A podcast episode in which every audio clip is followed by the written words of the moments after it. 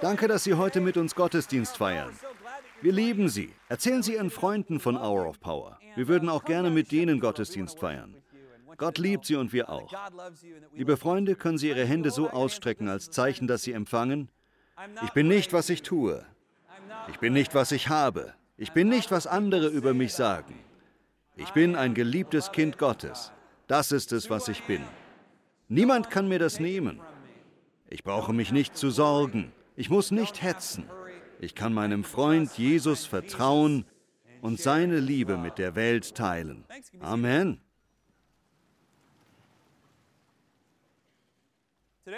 Heute möchte ich über unsere Neigung sprechen, anderen etwas nachzutragen. Jemandem etwas nachzutragen ist ein bisschen so wie auf einem Hamburger rumzukauen. Man schluckt ihn nicht so leicht herunter. Heute möchte ich Sie ermutigen, das Leben ist gut. Vielleicht stehen Sie gerade vor Herausforderungen. Vielleicht machen Sie Schweres durch, aber Sie werden da schon durchkommen. Sie werden durchkommen und das Leben ist wirklich gut. Das Leben ist so gut, dass es die Sache nicht wert ist, ein einziges Lächeln, einen einzigen Moment damit zu vergeuden, einen Groll zu hegen. Die Bibel gibt uns nämlich ein Geschenk, dass wir unsere Feinde lieben und für die beten können, die uns zusetzen. Wer das tut, gewinnt Freiheit. Er muss nicht alles gerade biegen. Er muss nicht das letzte Wort haben. Er muss anderen nicht gehörig seine Meinung sagen. So jemand kann loslassen und lächeln und das Leben genießen, trotz all der Herausforderungen, die es gibt. Heute sagt Gott ihnen, tragen Sie nichts nach, lassen Sie los. Und das machen Sie ja schon. Sie sind kein nachtragender Mensch. Sie sind ein Friedensstifter. Sie sind ein Mensch, der das Beste in anderen sieht und Gott freut sich darüber. Verlieren Sie das nicht. Bleiben Sie immer ein Mensch, der das Beste in anderen sieht. Wenn die Dinge nicht so wie gewünscht laufen oder andere Menschen Sie verletzen, und wenn es wirklich weh tut, dann können Sie loslassen und das Leben genießen. Kann ich ein Amen hören? Darüber wollen wir heute sprechen. Die Dinge laufen im Leben nicht immer so wie gewünscht. Sehr selten laufen die Dinge so wie gewünscht, richtig? Es gibt immer irgendetwas, Gesundheitsprobleme oder Probleme bei der Arbeit. Vielleicht haben Sie Ihren Arbeitsplatz verloren oder haben sehr schwere Zeiten durchgemacht. Vielleicht machen Sie immer noch eine schwere Zeit durch. Sie hatten erwartet, dass bestimmte Menschen für Sie da sein würden, aber nun sind sie es nicht oder nicht so, wie Sie gedacht hatten. Im Leben enttäuschen uns Menschen häufig. Sie verletzen uns. In Momenten, in denen wir sie am meisten bräuchten, fühlen wir uns am meisten im Stich gelassen. Da ist die Versuchung groß, wütend und verbittert zu werden, mit dem Schlimmsten zu rechnen. Heute möchte ich Sie ermutigen, nicht so zu reagieren. Sie sind anders, Sie sind innerlich größer, Sie lernen loszulassen, Sie lernen ein Mensch zu sein, der jeden Tag das leichte Joch Jesu auf sich nimmt. Sein Joch zeigt, dass das Leben trotz aller Herausforderungen zu gut ist, um es mit Groll oder Sorgen über dieses oder jenes zu verschwenden. Wir können andere Menschen trotz ihrer Unvollkommenheiten lieben. Verletzungen im Leben sind unausweichlich. Feinde verletzen uns, Kritiker verletzen uns, Konkurrenten verletzen uns. Aber wenn wir nachtragen werden, verletzen wir uns dadurch nur noch mehr. Je länger wir einen Groll hegen und über etwas wütend sind, umso schlimmer wird unsere Wunde. Sie kann nicht heilen, wenn wir einen Groll hegen. Nachtragend zu sein bedeutet, eine Wunde weiterzutragen und sie nicht von Gott heilen zu lassen. Vielleicht halten Sie immer noch an etwas fest, was vor Jahren geschehen ist. Sie sind immer noch so verbittert, so wütend, dass es sich auf Ihren Umgang mit anderen auswirkt. Es wirkt sich auf Ihre Mentalität aus. Lassen Sie los. Überlassen Sie die Sache Gott. Geben Sie es ihm einfach. Lassen Sie los, lächeln Sie heute und genießen Sie das Leben. Das Leben ist gut. Verschwenden Sie Ihre Zeit nicht damit, auf andere wütend zu sein. Ich sprach vor kurzem mit April Simons und ich erinnere mich, wie ich vor Jahren Joel Osteen in einem Interview sah. Alle wussten, wer Joel Osteen ist. Ich wusste das zwar im Grunde auch und er gefiel mir. Er schien ein netter Mensch zu sein, den ich respektierte, aber ich hatte mich nicht näher mit ihm befasst. Dann, ich glaube es war 2013, erstellte jemand ein falsches Facebook-Konto, ein falsches Twitter-Konto und eine falsche Website mit Joels Namen. Joel Austin mit nur einem E. Die Person gab sich als Joel Osteen aus und behauptete, er habe seinen Glauben verloren, schwöre der Bibel ab und trete von seiner Kirche zurück. Joel erzählte, dass ihn viele Leute anriefen und fragten, was los sei. Das Ganze erzeugte ziemliche Verwirrung in seiner Kirche. Es war ein Schwindel, der sich sehr weit verbreitete. Was ich daran so bemerkenswert finde, der Mann hinter dem Schwindel wurde gefragt, warum er das getan hatte. Und er sagte, ich wollte Joel Osteen eine Lektion lehren. Eigentlich respektiere ich ihn als Mensch, aber er predigt nicht das Richtige und ich wollte ihm zeigen, dass er es besser machen kann. Ich dachte, was für ein fieser Kerl. Ich sah diesen Typen und dachte, was für ein Idiot. Stimmt, du hast recht, Michael, so etwas sollte ich nicht sagen. Aber als ich diesen Kerl im Fernsehen sah, kam so richtig etwas wie Hass in mir auf. Dann erschien Joel Osteen im Fernsehen und wurde interviewt und Joel sagte, ach, der hat es doch nicht böse gemeint, ist schon in Ordnung, keine große Sache. Der Interviewer fragte, werden Sie ihn verklagen? Sie können ihn wegen Verleumdung verklagen. Aber er antwortete, ich bin für derlei Sorgen zu gesegnet, das Leben ist gut. Dieser Satz, ich bin für derlei Sorgen zu gesegnet, den wollte ich mir merken. Ich bin für derlei Sorgen zu gesegnet. Das fühlt sich gut an, oder? Sie sind gesegnet. Wenn man gerade in Schwierigkeiten steckt, ist es schwer, sich für gesegnet zu halten. Aber Sie haben nicht nur jetzt schon viel Gutes, es kommt auch noch viel Gutes auf Sie zu. Wenn andere uns verletzen, wenn andere uns unfair behandeln, wenn andere uns im Stich lassen, wenn andere etwas Fieses sagen, dann können wir loslassen. Wir können es dem Herrn geben. Wir sind für derlei Sorgen zu gesegnet. Gott ist zu gut. Das Leben ist zu gut, um auch nur einen Augenblick mit Zorn zu verschwenden. Wir können einfach lächeln und das Leben genießen. Sicher, es gibt auch Zeiten, wo wir kämpfen müssen. Es gibt Zeiten, wo wir argumentieren müssen. Aber die meiste Zeit können wir einfach loslassen. Lassen Sie los, Sie müssen keinen Groll hegen. Sie können Menschen so lieben, wie sie sind. Niemand ist perfekt. Jesus gibt uns in Lukas Kapitel 6 dieses Geschenk. Es ist einer der Grundsätze des christlichen Glaubens. Im Lukasevangelium Kapitel 6, Vers 32 sagt Jesus, oder wollt ihr etwa noch dafür belohnt werden, dass ihr die Menschen liebt, die euch auch lieben? Das tun selbst die Leute, die von Gott nichts wissen wollen. Ist es etwas Besonderes, denen Gutes zu tun, die auch zu euch gut sind? Das können auch Menschen, die Gott ablehnen. Und was ist schon dabei, Leuten Geld zu leihen, von denen man genau weiß, dass sie es zurückzahlen? Dazu braucht man nichts von Gott zu wissen. Ihr aber sollt eure Feinde lieben und den Menschen Gutes tun. Ihr sollt anderen etwas leihen, ohne es zurückzuerwarten. Dann werdet ihr reich belohnt werden. Ihr werdet Kinder des Höchsten sein. Achten Sie besonders auf diesen letzten Satz, denn das ist eine gute Nachricht für mich. Denn auch er ist gütig zu den Undankbaren und Bösen.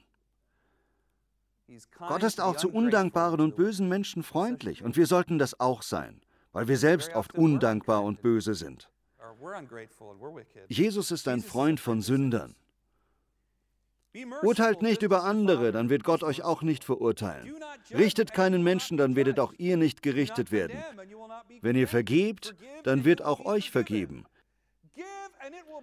Gebt, was ihr habt, dann werdet ihr so überreich beschenkt werden, dass ihr gar nicht alles aufnehmen könnt. Mit dem Maßstab, den ihr an andere anlegt, wird man auch euch messen. Das sind gute Nachrichten, oder? Es ist eine gute Nachricht, dass wir großzügige Menschen werden können, nicht nur materiell gesehen, sondern großzügig durch unsere Güte, durch unser Verständnis, durch unsere Geduld.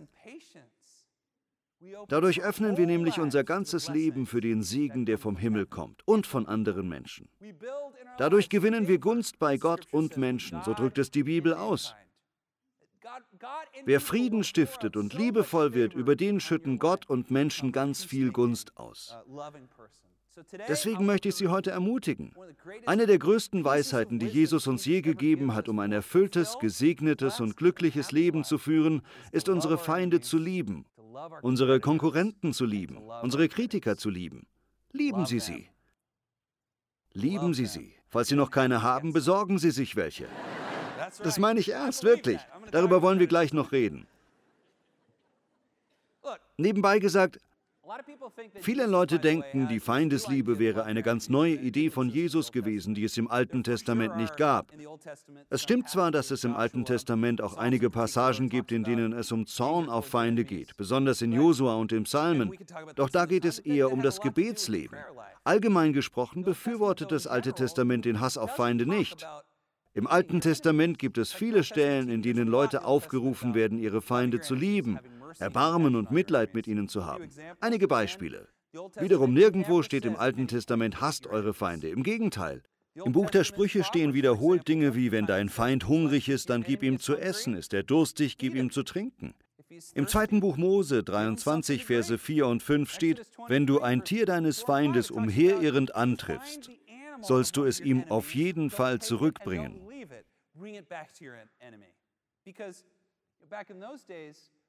Denn damals war der Wohlstand der Besitz von Tieren. Die Bibel mahnt uns wiederholt, freue dich nicht über das Unglück deines Feindes. Das steht in Sprüche, Hiob und Obadja. Eine meiner Lieblingsgeschichten im Alten Testament zum Thema Feindesliebe ist in Zweiter Könige zu finden. In dieser Geschichte befinden sich die beiden alten Feinde Syrien und Israel im Krieg. Der König von Syrien fällt immer wieder in Israel ein. Immer wieder kommt er und will die Israeliten bekämpfen. Dann offenbart Gott dem Propheten Elisa mit einem Mal, wo genau der Feind kommt. Also sagt Elisa dem König, Geh da nicht entlang, dort kommt der Feind. Geh da nicht hin, das feindliche Heer kommt da. Die Folge davon ist, dass das syrische Heer, das größer ist als das israelitische, kämpfen will. Doch Gott gibt Elisa immer wieder die nötigen Informationen, um dem Kampf auszuweichen. Was passiert, wenn man einen Krieg veranstalten will, aber einfach niemand kommt? Genauso war das und das machte die Syrer verrückt. Schließlich beschloss der König von Syrien, die Stadt Dothan zu belagern, wo der Prophet Elisa sich aufhielt. Er sagte sich, ich will diesen Propheten töten. Erst töte ich ihn und dann schnappe ich mir ihr Heer. Die Syrer belagerten also die Stadt. Elisa rief Gott an, Herr, rette uns in unserer Zeit der Not. Daraufhin wurde das syrische Heer mit Blindheit geschlagen. Da das ganze Heer nun blind umherirrte, konnten die Stadtwachen einfach kommen und das ganze riesige Heer gefangen nehmen. Sie brachten die blinden Soldaten in die Hauptstadt Israels. Der israelitische König hatte das ganze Heer vor sich, das es auf ihn abgesehen hatte. Da fragte er den Propheten Elisa nicht nur einmal, sondern zweimal, soll ich sie erschlagen lassen? Beide Male antwortete der Prophet Elisa, nein. Was sollte er stattdessen tun? Gib ihnen zu essen und zu trinken und dann lass sie zurück zu ihrem Herrn ziehen. Statt sie zu erschlagen und seine Feinde zu töten, ließ der König das ganze Heer, das sich in seiner Gewalt befand, verköstigen. Vom Reichtum seines eigenen Landes schmiss er ihnen ein großes Fest. Und was passierte dann? Die Syrer gingen wieder nach Hause, befreundet mit Israel. Der Krieg war vorbei. Deswegen sagten große Friedensstifter in der Geschichte wie Abraham Lincoln, ich vernichte meine Feinde, indem ich sie zu meinen Freunden mache. Was für ein Geschenk, ein Friedensstifter zu sein. Was für ein Geschenk, ein Friedensstifter zu sein, der Frieden mehr als alles andere will. Der sich schnell mit seinen Feinden versöhnt. Amen. Das sind Sie ja schon. Das ist Ihr Charakter. Sie sind ein Friedensstifter. Sie sind ein Mensch, der sich bemüht, auf andere zuzugehen. Sie lieben Ihre Feinde. Sie segnen die, die Sie verfluchen. Sie beten für Ihre Kritiker und Konkurrenten.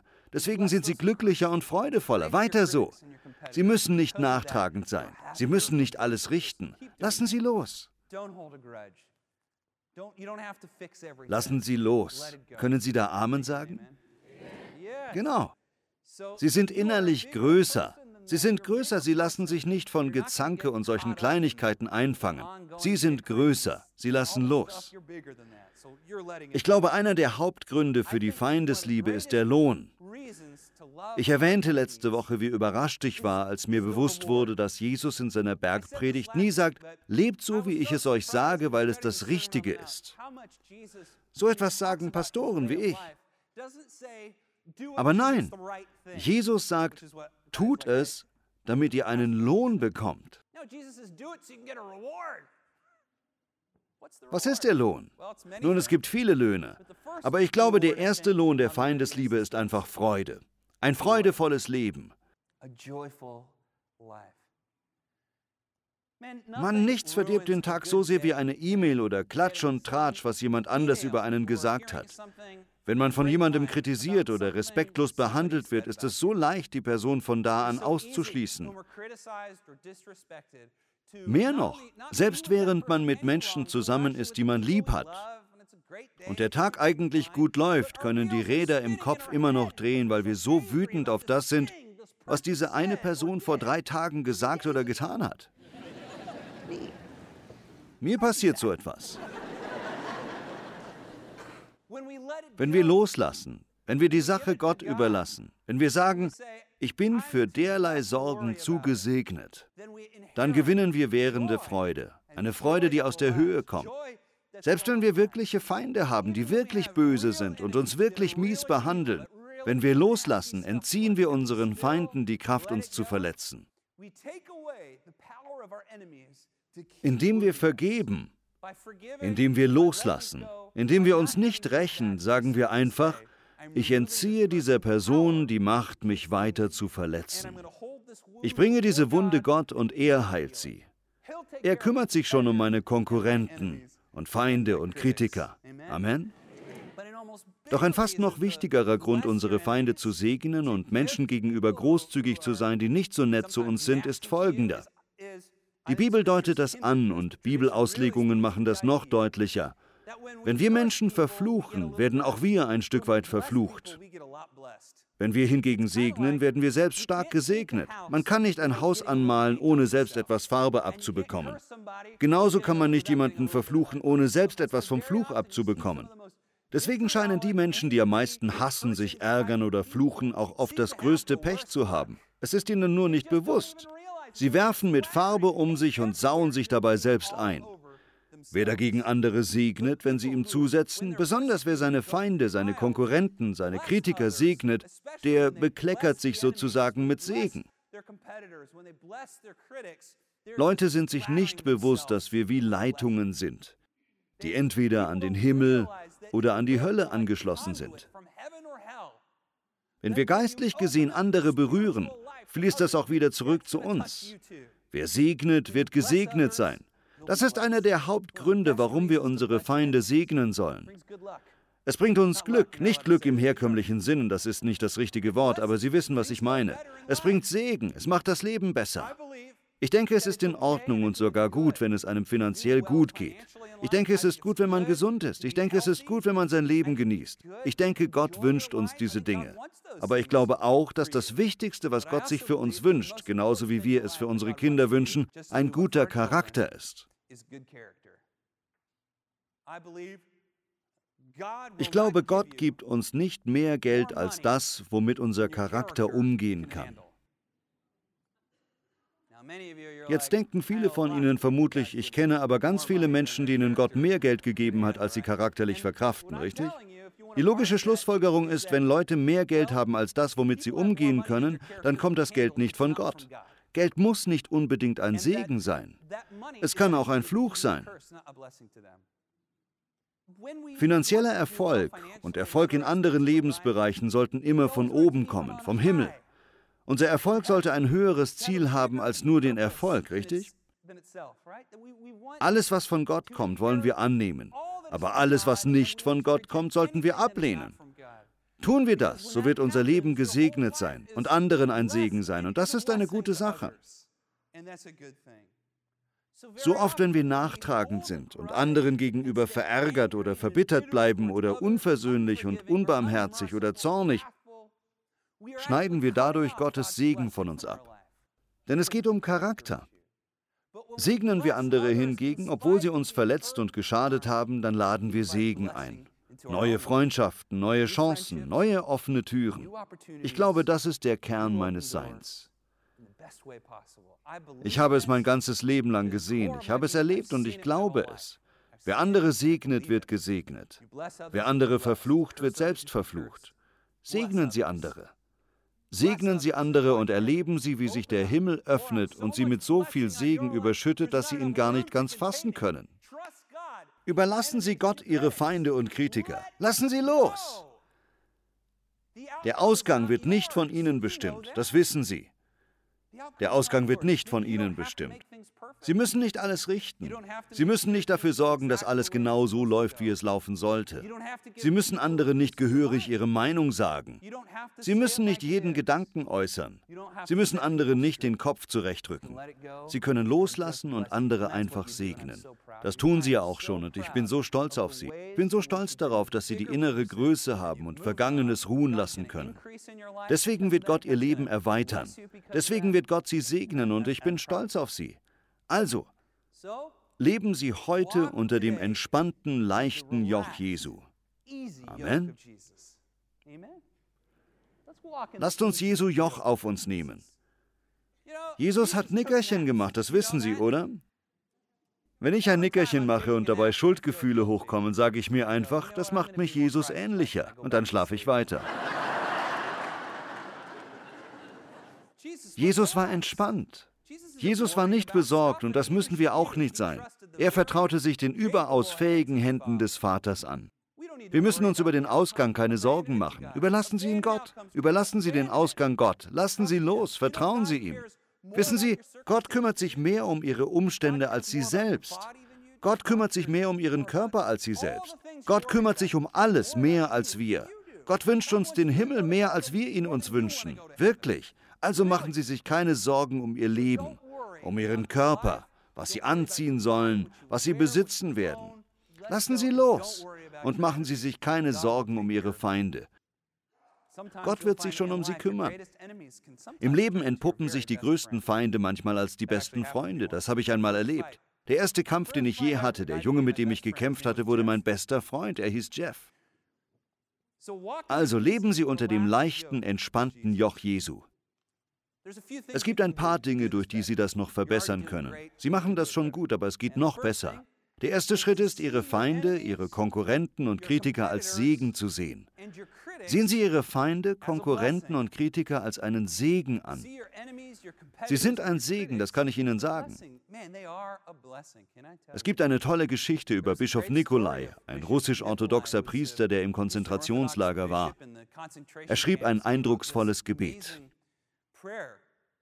Herr, segne meine Feinde und verfluche sie nicht, so wie ich sie segne. In diesem sehr poetischen Gebet sagt er, meine Freunde haben mich nicht in deine Arme getrieben, sondern meine Feinde. Meine Freunde haben mich auf der Erde gehalten, doch meine Feinde haben mich in den Himmel getrieben. Als ich zu schwach war, um meine Sünden zu bekennen, bekannten sie meine Feinde für mich. Das Gebet geht in dieser Linie weiter. Herr, segne meine Feinde und verfluche sie nicht, denn meine Feinde haben mich zu dir getrieben. Oft sprechen unsere Kritiker, Feinde und Konkurrenten Wahrheiten über uns aus, die uns unsere Freunde nicht sagen wollen. Sicher, oft sagen sie es auf sehr gemeine, gehässige Art, aber leider ist es trotzdem häufig wahr. Unsere Feinde, Konkurrenten und Kritiker sind ein Geschenk. Mehr noch, je mehr Feinde, Konkurrenten und Kritiker man hat, umso mehr richtet man aus. Das ist ein Gedanke, der mir persönlich sehr geholfen hat.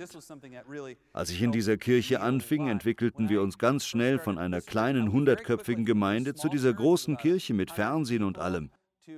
Das ging fast von einem Tag auf den anderen. Der größte Schock dabei war, wie viel Kritik aus allen Richtungen kam. Ich war daran nicht gewöhnt. Meine Kritiker hielten mich nachts wach, ich konnte nicht schlafen, ich konnte nicht an meinen Predigten arbeiten, weil ich das Gefühl hatte, ich müsse das richtigstellen, was diese und jene Person gesagt hat. Ich sah Dinge online über mich, die eine ziemliche Tortur für mich waren. Dann sah ich einen Jugendlichen in Los Angeles, der ein T-Shirt mit dem Spruch trug, wenn dich keiner hasst, hast du nichts geschafft. Irgendwie benutzte Gott dieses simple T-Shirt, um zu mir zu sprechen. Ja, Herr. Je mehr Kritiker und Konkurrenten wir haben, umso mehr haben wir geschafft. Viele von uns oder alle von uns sind Leiter, richtig? Wir alle sind Leiter. Ein Leiter ist einfach jemand, der andere beeinflusst. Einige haben ein breites Publikum, andere haben ein tiefes Publikum. Beide sind gleich wichtig. Viele von ihnen haben ein tiefes Publikum. Ihre Kinder, ihre Enkelkinder. Vielleicht betreuen sie jemanden. Dadurch können sie ganz viel bewirken. Allerdings geht das nicht ohne Widerstand. Wenn sie keinen Widerstand bekommen, bewirken sie auch keine Veränderung. Deshalb sind die Menschen, die sie leiten, häufig ihre größten Kritiker, richtig? Das ist auch gut so. Es ist ein Segen. Kann ich ein Amen hören? Sam Chan sagte, je mehr man leitet, umso mehr blutet man. Unsere Führungsqualität entspricht dem Führungsschmerz, den wir ertragen können. Also wir müssen uns abhärten, abhärten und loslassen. Wir müssen wie eine große Schildkröte sein, die Sachen einfach von ihrem Rücken abrollen lässt. Härten Sie sich ab, lassen Sie los, seien Sie glücklich und genießen Sie das Leben. Ihre Feinde, Konkurrenten und Kritiker sind ein Segen und sie werden immer noch da sein, selbst wenn Ihre Freunde längst verschwunden sind. Zumindest leistet Ihnen also jemand Gesellschaft. Gut, das war jetzt ein etwas komischer Spruch, aber lieben Sie Ihre Feinde, das verbessert Ihr Leben. Das Zweite, was Sie tun können, ist das Beste von anderen zu glauben. Glauben Sie das Beste. Wir Menschen sind versucht, unsere Wissenslücken mit dem Schlimmsten zu füllen. Das habe ich von Hannah gelernt. Als ich mit Hannah ausging, machte sie fast Schluss mit mir, weil ich gewöhnlich das Schlimmste in Menschen sah. Ich machte oft Kommentare über andere. Er denkt dies, sie sagt das, die wollen jenes bis sie irgendwann sagte, du musst damit aufhören, sonst mache ich Schluss mit dir. Es ist fies, solche Sachen zu sagen. Daraus habe ich gelernt, dass es unfair ist, mir Negatives im anderen auszumalen.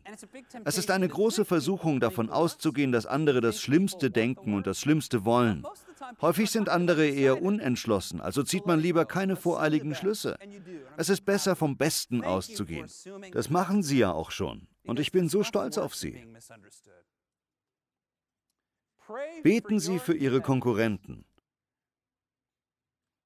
Wünschen Sie Ihren Konkurrenten Erfolg. Wir denken oft, dass der Erfolg unserer Konkurrenten eine Niederlage für uns sein muss, aber das stimmt gar nicht. Denken Sie daran, wenn Sie Ihre Konkurrenten segnen, werden Sie selbst gesegnet. Je mehr Menschen Sie segnen, umso gesegneter wird Ihr eigenes Leben. Wenn Sie für Ihre Konkurrenten beten, lernen Sie loszulassen und Gott den Ausgang bestimmen zu lassen. Das wollen Sie doch, oder? Sie wollen, dass Gott den Ausgang bestimmt, weil Gottes Ausgang das Beste für Sie ist. Je mehr Menschen Sie segnen, umso gesegneter wird Ihr eigenes Leben. Und das hat viel mit dem zu tun, was wir sagen und hören. Sie müssen nicht immer das letzte Wort haben. Ja, genau. Lassen Sie auch das los. Das ist nicht leicht. Wissen Sie, ich bin halb irisch und als Ire hat man gerne das letzte Wort und anschließend einen Faustkampf. Wenn es Menschen gibt, die gerne einen Groll hegen, dann wir Iren.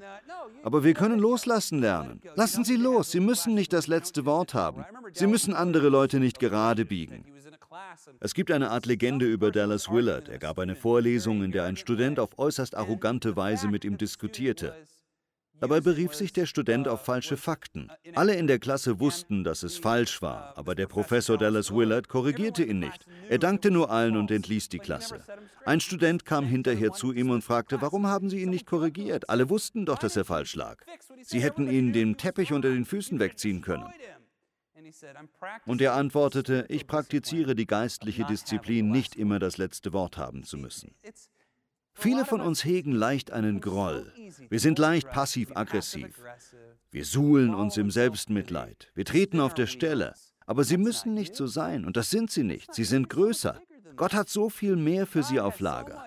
Deswegen engen sie ihr Leben nicht dadurch ein, dass sie einen Groll gegen ihre Feinde hegen. Lassen Sie los und nehmen Sie das Große an, was Gott für Sie parat hat. Er wird sie so sehr segnen, dass sie es kaum glauben können. Sie werden so froh sein, wenn sie sehen, wie sehr Gott sie gesegnet hat, weil sie sich entschlossen haben, Jesus ähnlich zu sein, ein Friedensstifter zu sein. Und das sind sie ja auch schon.